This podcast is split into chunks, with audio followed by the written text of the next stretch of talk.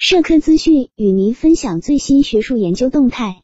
大家好，欢迎收听中国社会科学网音频节目。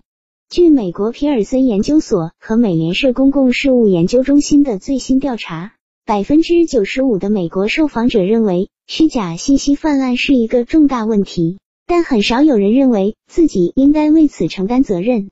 调查结果显示，针对美国虚假信息泛滥问题。约一半的受访者将责任归咎于政府，约四分之三的受访者认为社交媒体用户和科技公司应该为此承担更大责任，仅有五分之一的受访者担心自己会传播虚假信息。百分之六十一的美国共和党人认为美国政府在传播虚假信息方面负有重大责任，而在民主党人中，这一比例仅为百分之三十八。但对于社交媒体公司，在传播虚假信息方面负有重大责任。美国两党达成了共识，一致认为应该出台更多监管规则。调查结果还显示，在传播虚假信息方面，美国人更倾向责怪除了自己以外的其他人。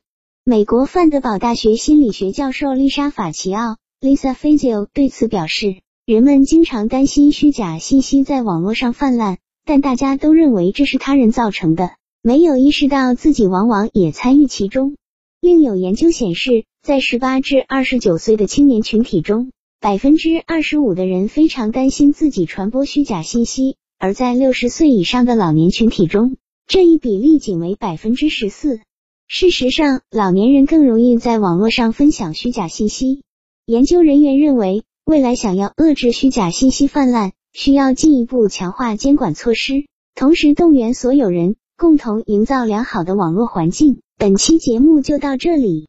如果您想收听更多音频节目，获取更多学术资讯，请关注和订阅中国社会科学网。让我们携手共同打造哲学社会科学爱好者的精神家园。感谢您的收听，我们下期再见。